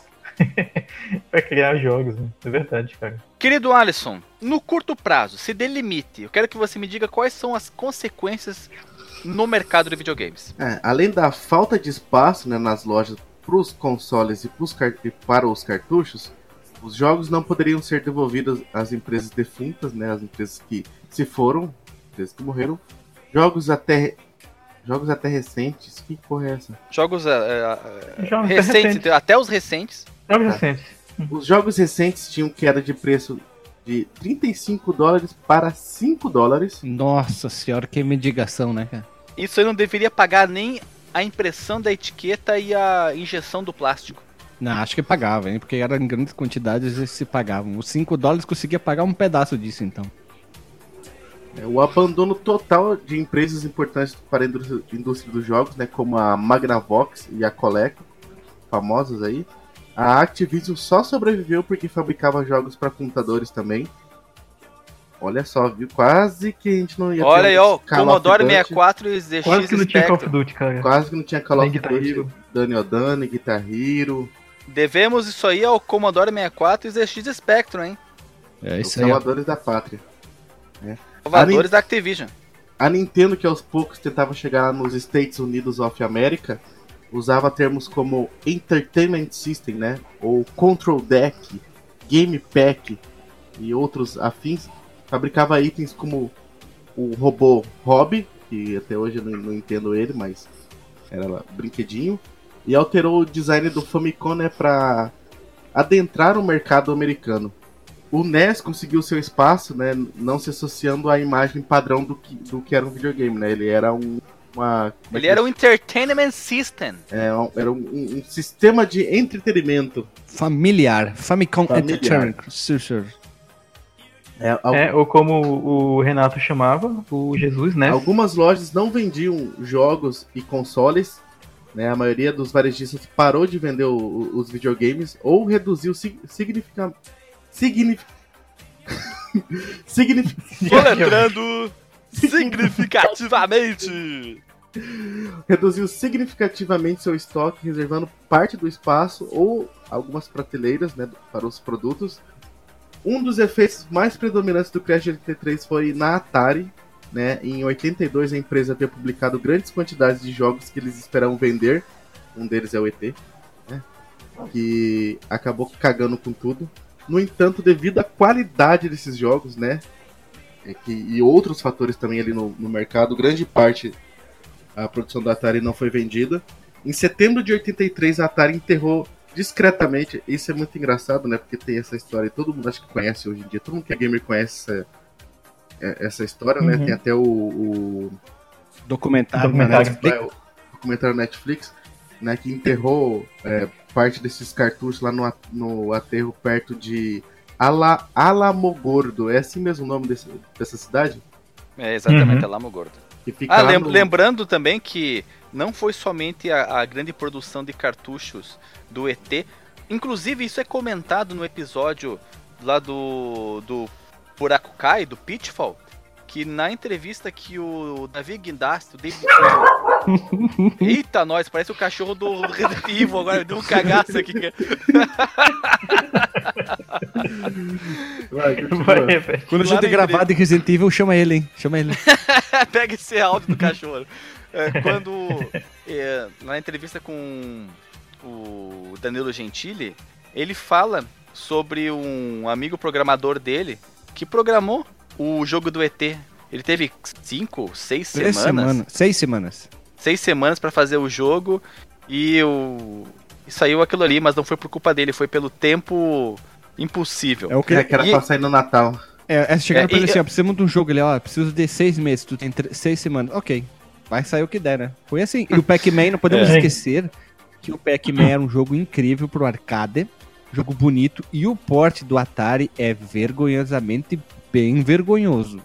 Duas cores lá, amarelo, azul, meio branco, É. e é Ele saiu daquele, ele saiu daquele jeito tosco e as bolinhas se transformaram em quadrados, porque a empresa que estava programando ele tinha criado um super mega ultra algoritmo de compactação que reduzia o tamanho do, do, do código e aí o, o que era bolinha virou quadrado, de tão maluco Compactado. que, que era a compactação para economizar tamanho da RAM para ser colocado no cartucho, para usar uma, uma RAM menor e aí ficar mais barato produzir.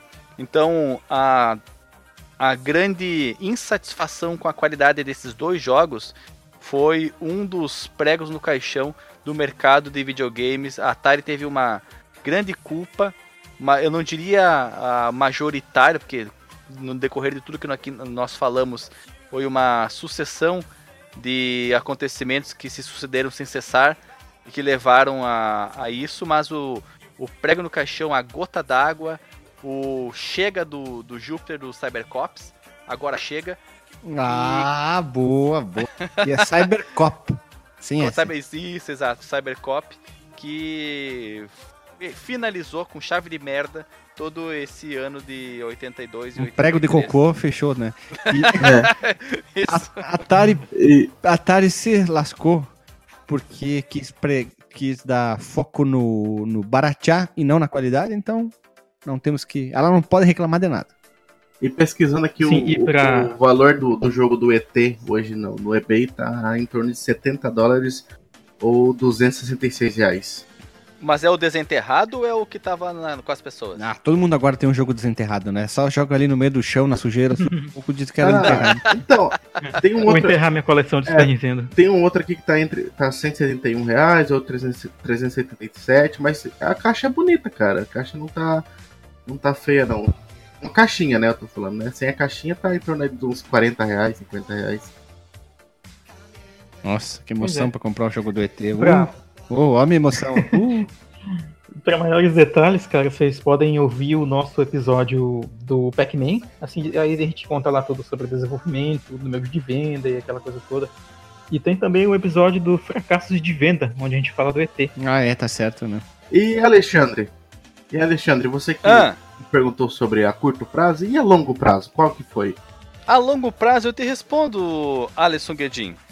A indústria, que antes era dominada pelos Estados Unidos, passou a ter como principal representante o Japão. O Nintendo Entertainment System, também conhecido como NES, NES, NES, tinha dominância absoluta quando a Atari disputava com a Sega pelo segundo lugar. Limitações para as empresas terceiras festas e iniciativas anti-pirataria tomavam, tornavam menos acessível que qualquer um programasse e lançasse seu jogo em qualquer plataforma com destaque no mercado. A Nintendo limitava a 5 jogos por produtora por ano e as empresas como a Konami criavam métodos alternativos para lançar mais jogos, como a criação de subsidiárias ou de marcas diferentes. Esperto eles, hein? Ligeiro pra caramba. Fazer o sistema de abrir outras empresas foram espertos. A Ligier. É, eles tiveram uma sacada. Se eu não me engano, até quando a gente tava jogando pro, pra gravar o Castlevania parte 2, parte 3 vindo aí, aguardem, a gente. é, eu, eu tava pesquisando e tal, e eu vi as, as ROMs europeias, né? E aí a versão europeia não aparece o nome Konami, é, uma outra, é o nome de uma outra empresa que, que provavelmente é uma dessas Nome- subsidiárias é, que foram Namiko. criadas, né? Desculpa, Marcos, eu vou ter que te corrigir, mas é Konami. Konami. Tá bom. Na, Konami, na Europa Konami. era Comino. Comina. Não, se eu não me engano, aparecia o, o nome Palcom pra, pra versão do Castlevania. Tudo que tem com putaria, né? Cu e pau, né? Viu? Kunami. Pau. É, é o seu boca suja. Vamos lá. A Nintendo retratou essas medidas como para proteger o público ou se pôr contra jogos de baixa qualidade e colocou um selo dourado de aprovação em todos os jogos licenciados lançados para o sistema. Além disso, a Nintendo implementou, a Nintendo implementou o DES NES, um chip de bloqueio que, projeta, que foi projetado para impedir que os cartuchos feitos sem o chip fossem produzidos no NES. O bloqueio do 10 NES, será que ele veio bem 10? Pode Hum, ser, hein? Olha dúvida. só que engada- engajamento, que pensamento, que coisança bonita. Fora da caixa, hein? Não, o blo... não foi perfeito, mas permitiu que a Nintendo fortalecesse seu controle de publicação para evitar os erros cometidos pela Atari. Essas medidas estritas de licenciamento saíram pela culatra depois que a Nintendo foi acusada de comportamento autoritário. A longo prazo, isso empurrou muitas publicadoras ocidentais terceirizadas, como a Electronic Arts, to the game, para longe dos consoles da Nintendo e apoiaria futuramente consoles concorrentes como o Sega Genesis ou o Sony PlayStation. A maioria das medidas de controle da plataforma da Nintendo foi adotada por fabricantes de consoles posteriores, como os já supracitados Sony, Sega e Microsoft, embora não tão rigorosamente. É, os caras tinham que ter uma, uma, um controle, porque, tipo, na época da Atari, como a gente comentou, não tinha, não tinha como reger, né? Era terra de ninguém, Marcos Melo. É, é, aí a gente vai de novo na música do Engenheiros da Havaí, né? Era terra de gigante. Terra sem lei, que dizer, não terra de ninguém. terra sem lei. E, e com isso, nós terminamos aqui o, o cast mais esclarecedor e direto que você vai encontrar sobre o Crash. Direto? É, sobre o Crash de 83 em toda a podosfera. E eu só tenho a dizer que eu vou chamar o Guilherme agora para as considerações finais, porque eu estou me recuperando ainda do Da acontecimento carranca, né? anterior. Então, pessoal, vamos rodar a vinheta e vamos pro disclaimer final.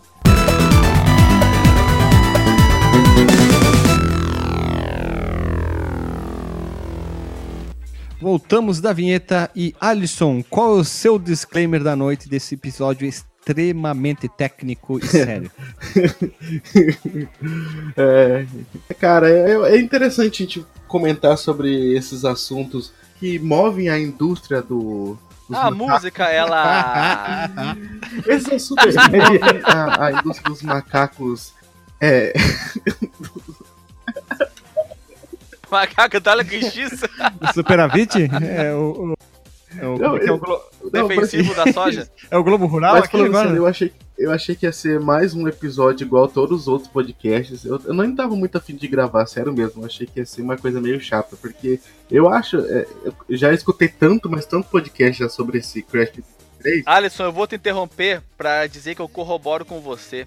Eu ia de, eu, eu, vi- eu vim pra essa gravação com o pensamento de vai ser mais um cast sobre um assunto batido e manjado, mas eu me surpreendi. Fui surpreendido com informações novas e com informações totalmente think out the box, pensar fora da caixa. Chegamos a outro nível, chegamos ao 13 terceiro sentido hoje. É né? isso aí. Já o, o Alexandre já fez o meu disclaimer dele ao mesmo tempo, então Marcos Melo.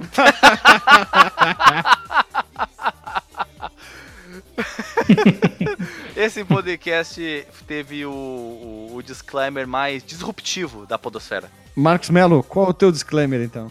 Então, eu, eu confesso que eu também fiquei surpreso com, com o desenrolar né, dessa gravação, né? Tanto pelo, pelo lado lúdico que ela tomou, quanto Tanto no profissional pelo- quanto no pessoal. É, pelas informações novas. Tanto no pessoal. Tanto no é que é? pessoal quanto no profissional. claro, tanto no pessoal quanto no profissional. E, e também porque. É, eu acho eu não sei se atualmente eu também não tô ouvindo muito podcast, mas eu não, eu, eu não, eu não vi tantos ah, podcasts abordarem esse tema, não, cara. É, é verdade, Eu é lembro mais verdade, do- Marcos. do- eu, do- eu me do- do referi, eu falei podcast, mas eh, eu, deu um cãibra. Eu queria dizer vídeos de canais que falam sobre videogames no YouTube. É, no YouTube eu acho que é mais batido, sim.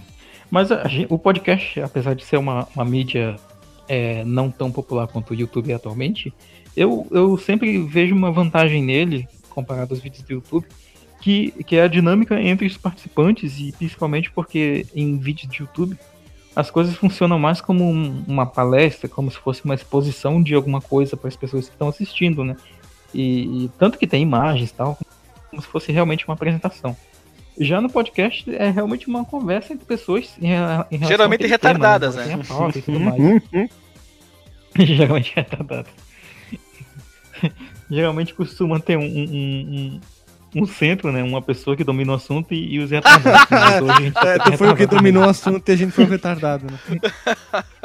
Era- o Marcos era uma ilha de seriedade cercada por um mar de idiotas. Do engenheiro do uma Ivaí, letra né? de música. Mas é, a gente trouxe, pois é, hoje a gente trouxe algumas informações ah, diferentes, algumas coisas mais técnicas, né? Algumas coisas mais idiotas, falamos de superávit, Superávit. falamos de, de Defensiva empresa- contra a largata da soja. É, falamos de macacos. O crossover mais épico Exatamente. do cinema. Ah, E- Do WWE. do macaco X hidráulico contra a carranca. A carranca amazônica, hein? Navios amazônicos. Eita, nós. Inclusive, na, na próxima edição do Globo Rural vai ter ali um banner do Fliperama de Boteco. É, e, mas, mas foi muito bacana de abordar. Eu acho que geralmente a gente costuma ser muito, muito técnico né, nos episódios das- da, da história dos consoles e tal. Mas, mas nesse, eu acho que talvez pelo, pelo conhecimento, já que a gente tinha de algumas coisas, deu pra gente levar num espírito mais, mais esportivo, sei lá. Aí aguarde, aguarde o próximo episódio, né? Claro, né? Comente aí embaixo. Deixe seu retorno pra nós. Tu, Alexandre, É muito quer legal. fazer o disclaimer ou quer fazer o disclaimer junto do que já valeu aquele junto com o Alisson? Não, eu já, já fiz o meu disclaimer disruptivo duplamente engajado. Olha ali, que chique, né? E eu queria finalizar que esse foi um dos podcasts, acho que é o primeiro que eu gravei que eu tive que tomar um remédio pra dor de cabeça de tanta risada. Eu me perdi várias vezes.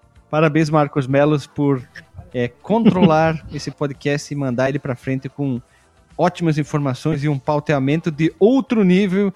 E nós aqui, o Alexandre foi o Next level, Isso, next Guilherme. level. E nós fomos os, o- Around nós the somos world. o mar da, da idiotice, né? Em volta do Marcos Mello, né?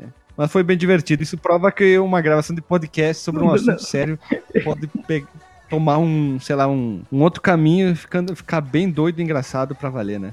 Um rumo inesperado. Mas se vocês prestarem atenção ao longo desse episódio, é, em vários momentos que, que foram que teve interrupções, fui eu que parei para interromper com alguma piada besta que quebrou, quebrou a dinâmica, né? Eu sou, eu sou- vocês devem conhecer isso, comentem inclusive aí aquela pessoa que ela não, ela não muda muito o tom de voz dela, mas ela, ela faz uma piada com um tom sério. Esse cara sou eu. Esse é música também, Marcos Mello. Esse cara sou eu. É verdade. Esse cara sou eu, Marcos Melo.